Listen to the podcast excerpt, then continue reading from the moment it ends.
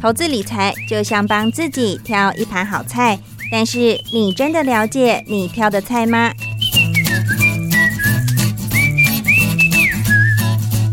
想要变得更成熟、更有智慧的女人，开创不一样的人生吗？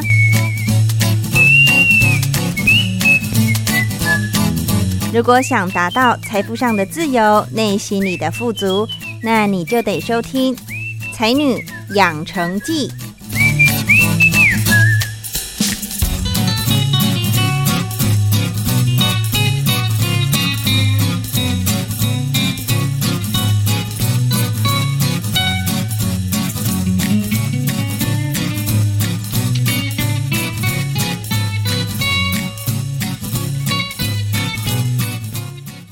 欢迎收听《才女养成记》，我是张妮。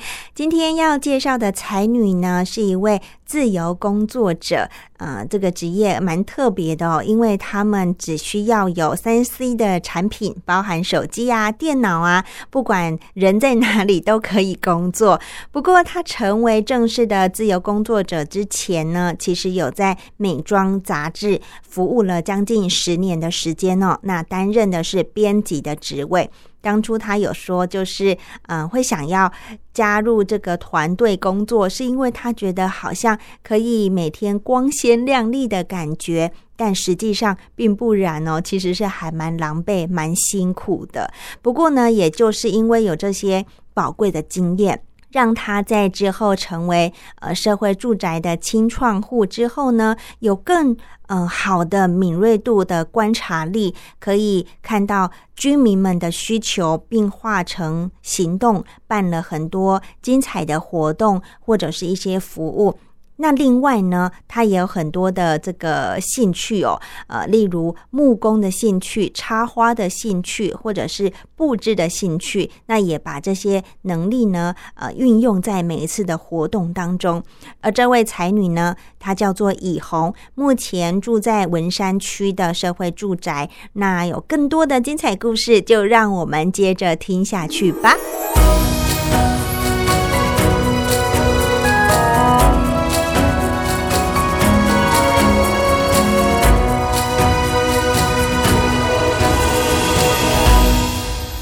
今天的社会住宅清创户经验谈邀访的来宾呢，是来自新隆的社会住宅，地点位在台北市的文山区。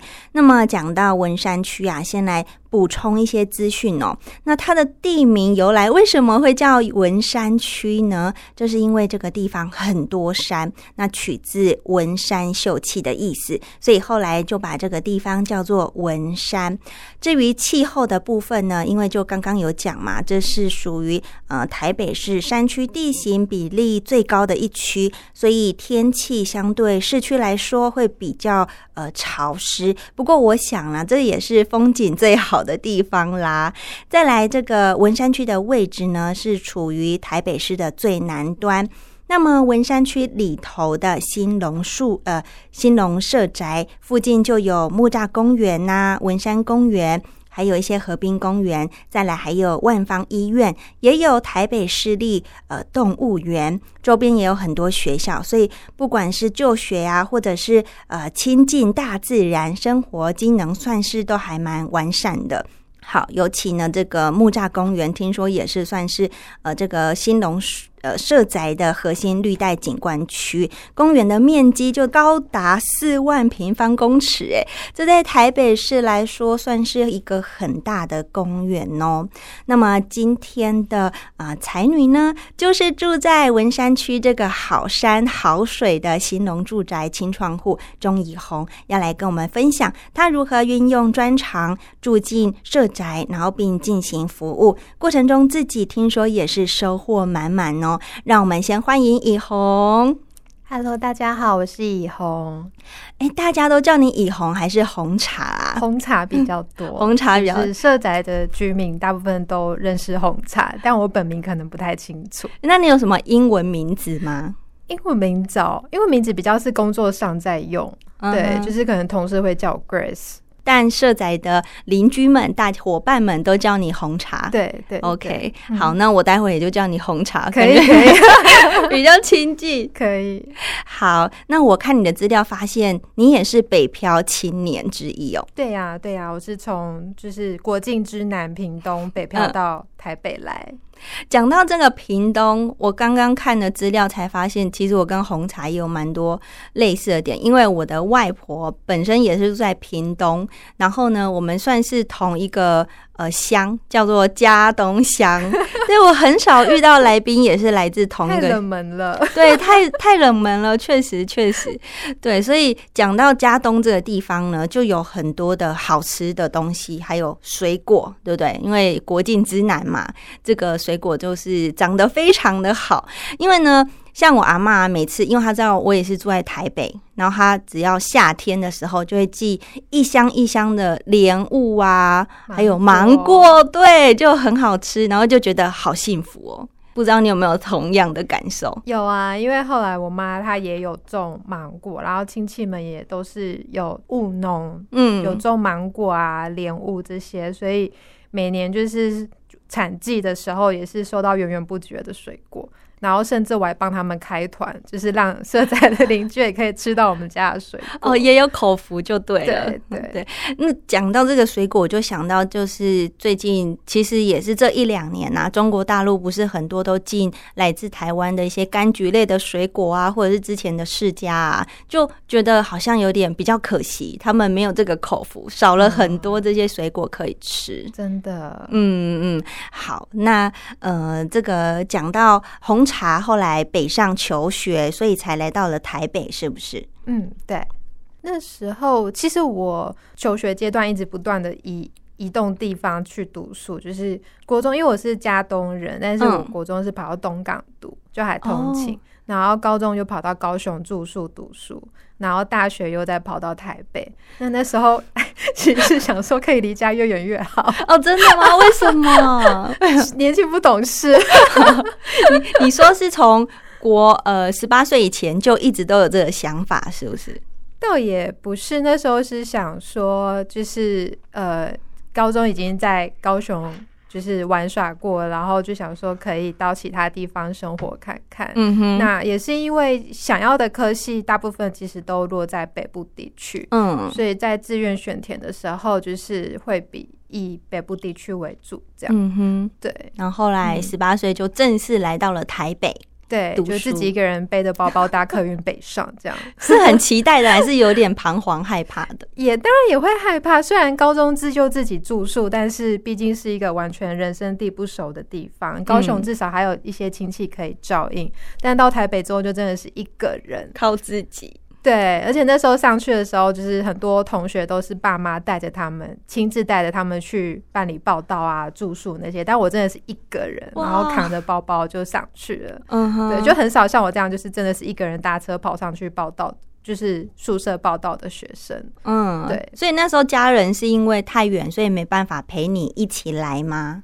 也也算是吧，因为他们也要工作，所以嗯。没有办法特别陪我上来。嗯，对，但那时候也是因为有点就是家庭纷争，因为那时候其实我同时有考上警察，然后我就死不去读，然后就坚持要去读 就是我想读的科系。对，所以他们那时候其实有点不太开心，那就觉哦。得你想要读你想读的学校，那你就自己想办法自力更生这样。哇，对对，所以你算是很有勇气耶，就是坚持自己的想法，不屈就家人给你的 这个建议。我他们们所也是为我好啦，因为毕嗯竟军警是比较稳定的工作，他们嗯就传统长辈的想法会觉得这样的工作是稳定安，让他们觉得安心的。嗯那我想走的就是传播媒体的路是比较就是不确定性是比较高的，他们也会担心。嗯对啊，他们也是为了小孩好，只是出发点不同。对，是，所以你嗯就十八岁，算是刚成年，也算是小孩子的时候，你就是好，我就背着一个行囊，我就赴北求学去了。对，想起来还其实蛮有勇气的。嗯，嗯现在回想起来，确实是。嗯，好。那后来求学之后，呃，毕业也是继续留在台北工作吗？。对对，一直就没有离开。后来从事了哪些工作内容呢？也是都跟传播媒体有关吗？对，因为大学是读新闻跟广告，所以那因为其实小时候就一直有想当杂志编辑的梦想，所以就是一直是往这条路去。那大学的时候也都是去，也是去杂志社实习，然后毕业之后也留在原本的实习单位工作，然后就这样做了十超过十年。那对，就一直呃有当杂志编辑，然后。然后也有当网站编辑，就是以文字编辑类为主。那后来就是几年前，就是后来我离职之后，就转成文字工作者，就自己在家接案子工作。对，所以呃，后来有当社群小编，嗯，跟就是相关的文字接案，就是可能也是以前的合作者，那就是有有一些合作上的往来，这样。对，为什么从小就会想要当编辑呀？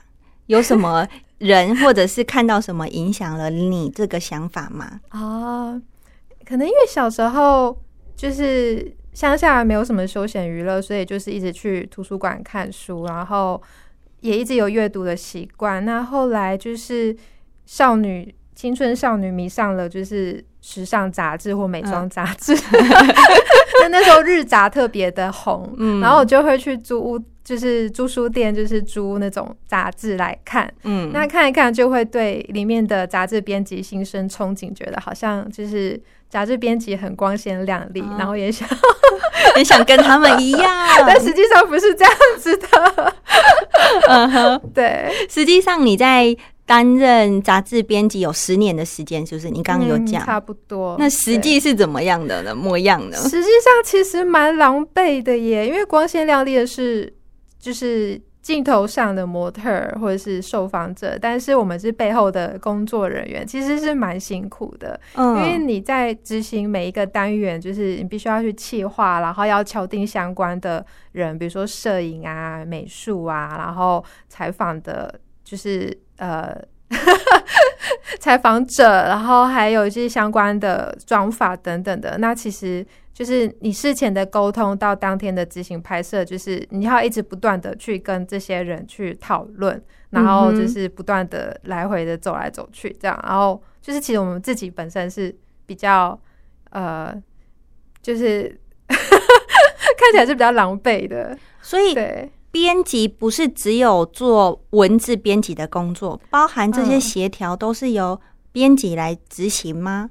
对，因为其实呃，我比较不算是正刊的编辑，我当正刊编辑大概做了短短几年，后来比较像是一个呃，我们是类似像做企业代编跟客户沟通的部分，就是我们要帮。就是一些来的客户去做，帮他们量身打造一本刊物，比如说像那种会员刊物，嗯，或者是呃一些就是比如说像市面上一些品牌的呃传单或者是 DM 这些东西，呃，其实需求不太一样。那我们比较像是执行者，那也会找就是文字编辑来帮我们写。那我们就是算是上面那个执行的角色，这样子。哦，统筹的一个统筹者的角色。呃，虽然你说实际面就是很狼狈，没有想象的那么的美好，可是至少你还是到了你一开始想要去的，就是时尚的杂志编辑工作。对，确实也是，嗯，就是可能光鲜亮丽，仅止于我们去参加记者会的时候是会稍微打扮一下，但其实 平常在公司里就是 蓬头垢面这样，对，蓬头垢面，然后素颜，然后穿着夹脚拖走来走去这样，哇，就是真实生活没有那么就是像。就不会像穿着 Prada 恶魔那样，就是电影那么棒。对，不是那那么光鲜亮丽。嗯，对对对。那你还是做了十年才离职哦？对，那时候也是因为健康因素啦，因为真的太劳累了，就是可能有时候截稿常常会忙到凌晨才回家。那其实长期下来，就是身体也出了一些问题。那后来是想说休息一下，然后再用不同的方式继续做类似的工作，这样。对，然后就我就到现在 就自由接案嘛，你刚刚说的。对对对。所以那自由接案目前已经多久了？自由接案从二零二零一七，嗯，那也四五年了。对对。自由接案感觉也是相对来说，呃，时间比较弹性。可是会不会比较不稳定呢？确实一开始是不稳定的，因为就是每个月进来的案量不太一样。那后来就是有一些朋友有在谈了一些工作是比较固定 routine 的工作，像是社群小编是每天都要做的。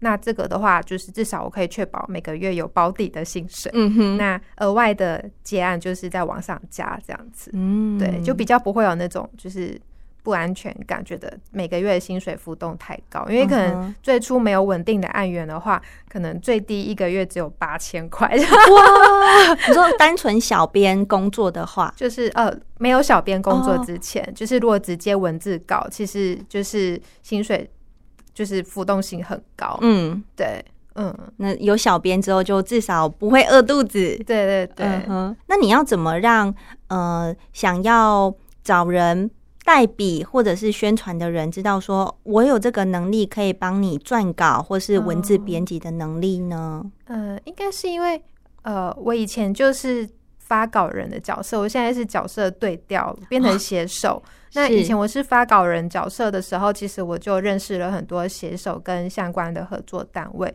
算是用。工作那几年时间累积了一些人脉，那嗯离职之后，原来的人就是也有跟他们打过照会，说哦，我我也出来当写手了。那大家有一些就是觉得适合我的工作机会，也会互相介绍这样子。嗯对那你主要写的东西也是跟时尚有嗯相关的吗？嗯，我最初其实算是跑美妆线，那后来因为就是客户的，就是种类很多，所以就是生活类的、那健康类的，其实也都有接触，所以倒没有特别设限说一定非写哪一类的题材不可。之前也会做一些人物专访等等的，所以就是可能看那个时间点跟那个工作。我有没有兴趣，然后再嗯决定要不要接那个案子，这样。嗯，对，所以后来就是接案之后，其实接触的的案源其实蛮多元的。嗯，对，那应该也觉得也是一个对的选择。就是我觉得在家，因为我就这样算是在家工作者，那嗯我觉得它它的好处，同时也就是坏处，因为你时间弹性也等于你可能二十四小时都在工作的感觉，所以你哦必须要自己去调配那个时间，就是嗯。自律性要够，不然你就真的会有一种一整天都在工作的那种疲劳感。对，嗯对所以必须要去调试。我觉得之前疫情大家在家工作应该会有相同的心情。对，因为都没有办法去上班，都居家办公。对对，嗯，那你自己是拖延症的人吗？还是你就是很讲求效率？哎我超不自律的，刚刚的讲的困扰。就是一直还在想办法调试，就是要怎么让自己可以成为一个很有自律的人。而且我觉得空间场域也很重要，就是你要如何把办公跟生活区 区分出来，嗯，要不然你会觉得好像一走出房门就有一种，哎、我现在是要工作，还是我现在是下班的状态？哦，会会，所以呃，因为我我是申请一房型，那嗯那时候就是我就是特别把我的客厅就是有放了一个就是餐桌兼书桌，那就是把那边弄得比较像是就是自己想象它是个咖啡厅的感觉。嗯哼，就至少这样工作起来的心情比较不会觉得好像一离开床，然后就就是至少有一个转换的对感觉。是对是是，那也不会说就是直接穿睡衣，我还是会穿上一个比较居家服的感觉，就是让自己就是就是让自己心理准备说好，我要准备上班了，这样哦，对，这个仪式虽然好像要做，对，虽然好像只是换个衣服，可是你整个心态就会转换了。对，嗯，好，这个是算是居家工作这几年来一个心得。对 对，那既然刚刚已经讲到了这个红茶是申请了一房型的这个部分嘛，嗯那我们就继续来聊关于这个社会住宅。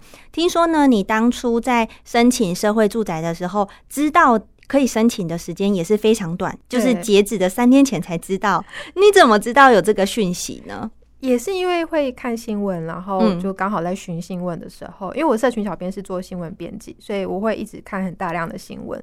那那时候在看的时候说，哎、有这个资讯。那其实我过去没有特别去看社会住宅的资讯，是因为我觉得那跟我好像没有太大的关系，因为毕竟我不是台北市民，那嗯那那是以台北市民为主的，所以后来刚好看到说，哦，这个是呃任何人都可以去申请，只要你符合就是他设定的那个收入集聚就好，所以我就说哦，那我们可以试试看，有一个机会，因为刚好那时候租约也快到期了。然后也觉得就是一直搬家，租金也一直逐年的攀升，就是也是有点压力，所以想想想想找一个就是租金相对便宜，然后环境也比较好的地方。那其实我也不一定要找一个交通便利的地方，所以那时候在文山区的，它其实我们我们所在的新农社宅没有捷运，只能搭公车。但是因为我主要就在家工作，所以我觉得也还可以接受。嗯哼，所以就觉得哎，那刚好是一个很好的时机点，就想说试试看这样。然后你就在那个三天的 极限时间，硬是把这个简报啊、资料啊都给备齐，是不是？对对。不过这也是呃，拜你平常对于文字的这个掌握能力很 OK，还有这个图文编辑的能力，所以才有办法哎，在短时间内挤出哦，好像还不错的东西给这个政府审核哦。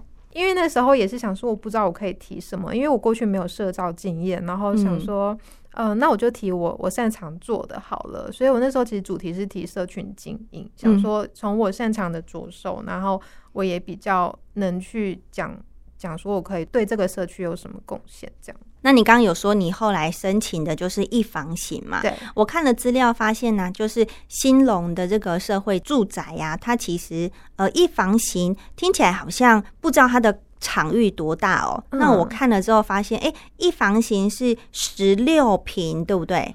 十六平其实还有含公社跟阳台，但是我觉得实际上空间也还是蛮宽敞的。嗯，跟你之前在台北市租的其他的空间来比。你觉得算喜欢吗？肯定喜欢多了，毕竟是新房。嗯，对，只是说它是空屋，嗯，那只有附基本的厨房系统柜、热水器这些，所以很多东西需要呃准备一笔资金去采买，就是在入住前。但是我觉得，就是跟过去租屋的差别是说。以前的家具家电都是房东提供的，那嗯，就是住进社宅之后，就是你有很多的发挥空间，就是你可以去想这个空屋要怎么去把它打造成自己喜欢的样子。嗯哼，对，这个是四年前，大概四年前对正式入住。既然已经顺利入住之后呢，你觉得跟之前的居家经验有哪些不同地方？最大的差异应该是有厨房吧，嗯，因为以前租可能因为我住过分租的套房、雅房，然后呃整层的也有住过，但是就是那时候其实都住在比较闹区的地方，或者是没有厨房的空间，所以其实我不太煮东西。都外食，都是外食，对，然后再加上就是上下班时间不太固定，所以其实就是三餐都是在外面随便吃。那后来住进社宅之后，因为那附近刚好也没有什么餐厅，然后又有厨房，所以反而让我就是短短几年就是增进了，就是厨艺长进了不少，就是就是会比较热衷在料理上，就是三餐现在基本上大部分都是自己煮。而且自己煮也比较健康一点，对，不会比较省钱，其实，但是会比较健康。对，就是你至少你的用料啊、调味料什么，你都是自己看得到的，对，然后可以自己把关。对，嗯，住进社会住宅，我觉得尤其是清创户跟这个其他的清创户们伙伴们的互动，一定是更为密切。嗯，你觉得这样的感觉，呃，是不是很像大学室友的感觉？哦，对啊，因为因为我以前住宿过，然后就是那种同学之间就是一起互助的那种感觉，其实是蛮好的。因为都大家都是北漂族，然后可以互相扶持照顾。那搬到社宅之后，虽然年龄层不同，然后来自的工作领域也不同，但是因为我们都在同一个地方，然后其实我觉得也蛮像大学室友的，就是大家会互相照应，然后。一起采买，然后甚至会一起吃饭，或者是帮忙照顾彼此的猫猫狗狗，这样。你们的社宅算是跟其他的社宅比，呃，算是比较资历比较长的，对，因为其他的可能只有一年、两年、三年，就像东明只有三年，对。那像呃兴隆已经快四年了，对对，所以我觉得你们在疫情前可以说是疫情前就开始一起。执行一些清创的活动的推广啊，会更为密切。你们从这个过往的经验来说，是不是已经办了更多的活动？对，其实因为我们算蛮前面，在我们之前就是健康社在学长姐是一个范例，所以我们也是边做边摸索，就是在一直想说有什么方式可以跟社区的居民互动，所以其实我们也都是边做边学，然后。其实每一场活动都算是一种尝试，嗯，像我们最初我们就是有办了好邻居野餐日，那时候是我们就想说，我们十二楼有一个空中跑道很漂亮，想活用那个空间，然后也想多认识一些不同的邻居，因为其实不同伙伴的就是主题其实都有他们各自想触及的对象。那像我做社群经营就比较模糊，我不知道我的对象是谁，那我会觉得就是。不要排斥，就是每一个人都可以去接触看看。那好邻居野餐日是邀大家，就是带着野餐垫，然后席地而坐，然后准备一些小东西互相分享，然后一起聊聊，然后听个音乐。其实就没有没有规定说是哪一类人才能来参加。嗯哼。所以那时候就很多长辈啊，或者是我们以前从来没有，就是不太不太会接触到的居民就有过来，然后有有认识到那些人。所以我觉得。还蛮有意义的，因为也许像亲子类的、长辈乐龄类的，或者是像呃，还有一些可能音乐类的，他们各自就是呃去报名他们课程的住户都不太一样。那如果是这种无龄式的活动，就是所有人都可以来参加，就没有一个门槛这样。打破这个年龄层的一些就是局限啊，或是限制。对，嗯，除了你刚刚讲的这个在顶楼办的活动，我看你们其实真的办很多哎，比如说什么呃新年还有写春联，嗯，然后呃春天的时候还有一起酿美酒啊，然后夏天一起吃芒果七，哇，真的！而且你还根据不同的节日做不一样的活动规划，像端午节啊，就一起。呃，DIY 一些挂饰，嗯，然后中秋节当然一定要烤肉的嘛，对不对？这些活动的发想啊，是另外的一些清窗户想，还是你也有参与其中呢？应该是说，我的主计划是社群经营，但是社群经营之外，我一直在做很多，就是突然。就是冒出来的想法，然后就立刻去执行，就都不在原本的规划内。目前主力的计划是运动团，就是有经营一个运动的社团，跟一些赖群组，就是社区的赖群组的经营，这是主力。但额外的活动，等于是我在时间靠近的时候，然后可能跟邻居聊一聊，然后觉得这个活动好像可以做，我们就立刻就是来做做看。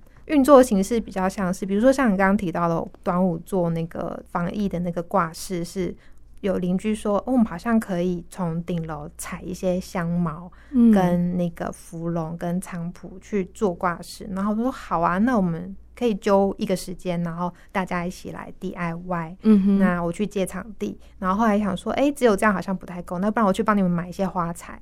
那幅画是买花材，然后我们一起摊分那个花材费，就莫名其妙揪了十几个人，就一起开始做，这样对，就是是在跟居民互动的过程中，然后发现有这样的需求跟这样的可行性之后，我们就想说好，那我们就去试试看，就是很多的行动都是这样自然而然的出现的，像之前最早有做。呃，中秋的柚子雕刻也是，就想说刚好那时候拿到了很多多出来的柚子，嗯，那我们想说，那我们来怎么消化这些柚子？就是又临时快闪办了一个柚子雕刻的活动，然后找大家来做，就是就是柚子的彩绘跟雕刻，听起来很棒哎。嗯嗯，雕刻是也要找一个老师，还是大家就是网络上喜欢的图集合在一个场域一起动手做？呃，雕刻的话是刚好我自己的兴趣，我另外去学木工的雕刻。那我有一些刀具可以借给小朋友跟大人们使用，所以那时候我就有一些既有的材料跟工具可以提供给大家使用。嗯哼，对，哇，你的兴趣好多元，好厉害哦！就是能进，然后也可以动手做的，就刚好有对 DIY 有兴趣。嗯哼，对对，嗯。然后其他的活动其实也有其他住户一起，就比如说像酿美酒是另外一个伙伴，那他的缘由是。最早是他自己，就是他娘家在南通，然后他每年的春天都会去采梅子，嗯，过来，然后分给认识的邻居一起自己酿。那因为我们那时候没有酿的经验，所以他就分享了一些经验给我们。那后来我们第一年酿上瘾，隔年喝就觉得哦不得了，真的太好喝，然后就就开始有慢慢的扩大，跟他说，哎，从一斤然后到五斤到十巾，然后一直追加，然后大家酿了分享，也又有分享给其他邻居，然后都觉得不错，之后就我们就鼓励他说你要不要开一个课，然后让其他邻居也可以一起来酿。所以他去年跟今年就开了酿美课，然后就是让有兴趣的邻居可以就是去用他们娘家的梅子去酿梅，这样。那他本身也是清创户，也是清创户，对对对，是就是他这个也是从我们自己邻居跟邻居间的交流，然后衍生成一个活动。那一般住户呃参与活动也是算踊跃的吗？还蛮踊跃的。其实我觉得，当你跟住户认识之后，你办了很多活动，他只要有兴趣，他都会参加。嗯，但重点是，我觉得是他认识你，他信任你，他觉得你办的活动是有趣的。那其实蛮好凑满人的。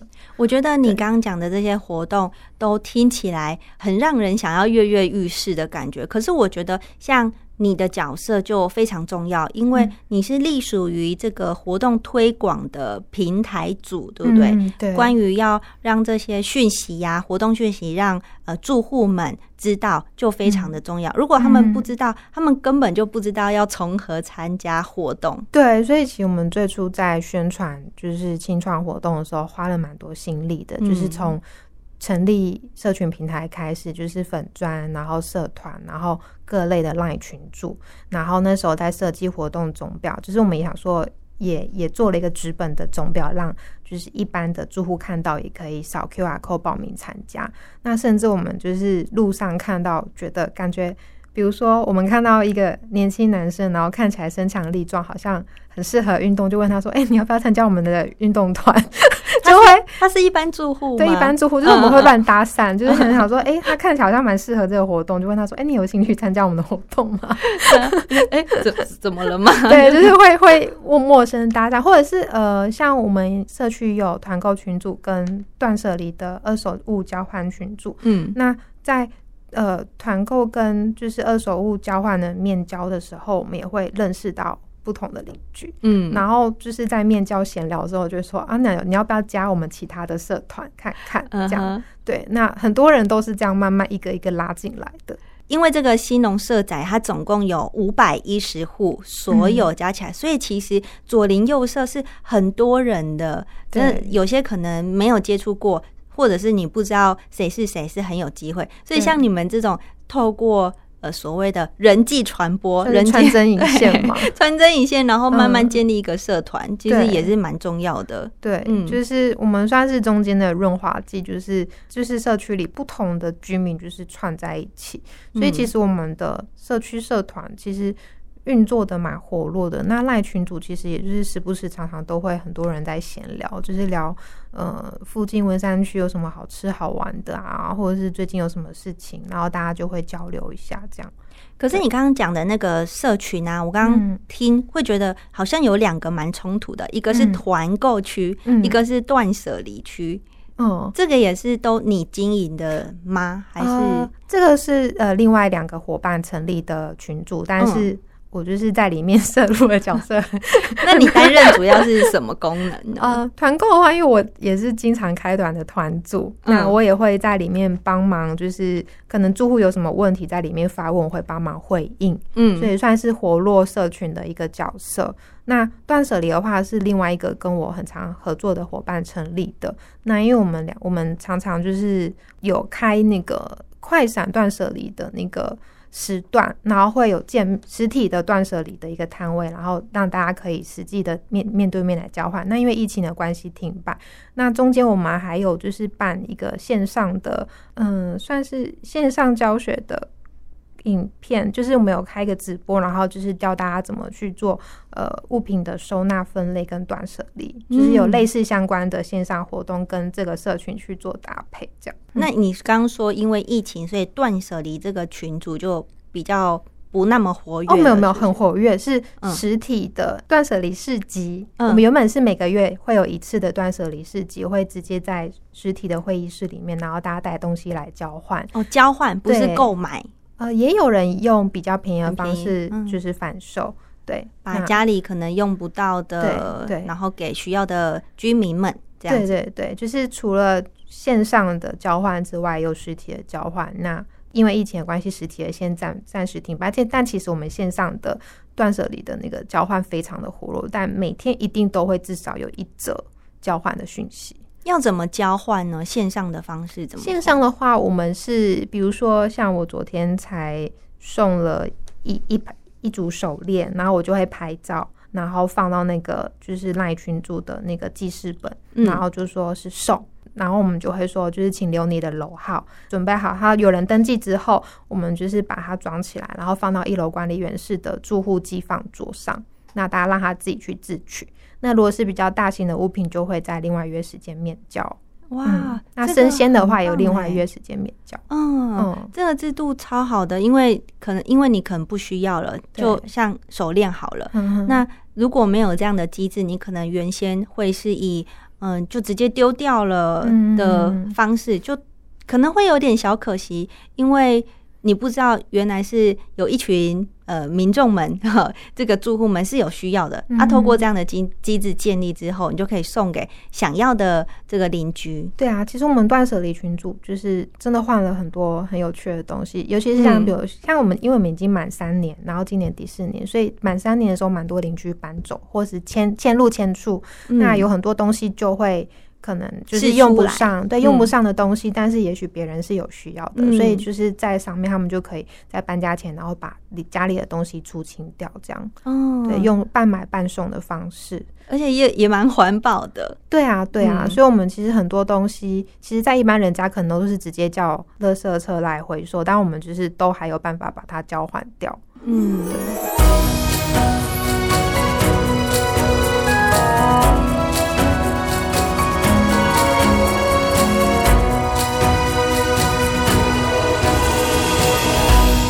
今天在节目当中呢，邀请了红茶来跟我们分享他在过去将近四年的时间担任清创户的过程哦，啊，办了很多活动，很多的这个 idea，这都是来自于一些住户。提供的一些建议，或者是他对于生活的观察。那么，因为时间的关系呢，还有很多内容还来不及跟听众朋友们继续分享，所以呢，会留在下一周的礼拜三的《才女养成记》来继续跟大家分享哦。那么，时间也已经快要到了尾声，今天的内容呢，也差不多告一个段落。如果你对于下一集还有更多的兴趣，也想继续听红茶来跟大家分享的。话，那么下周三就同一时间在空中相会喽。如果早上没有收听到首播的话，也没有关系，在晚上的十点十分到十一点钟会有重播。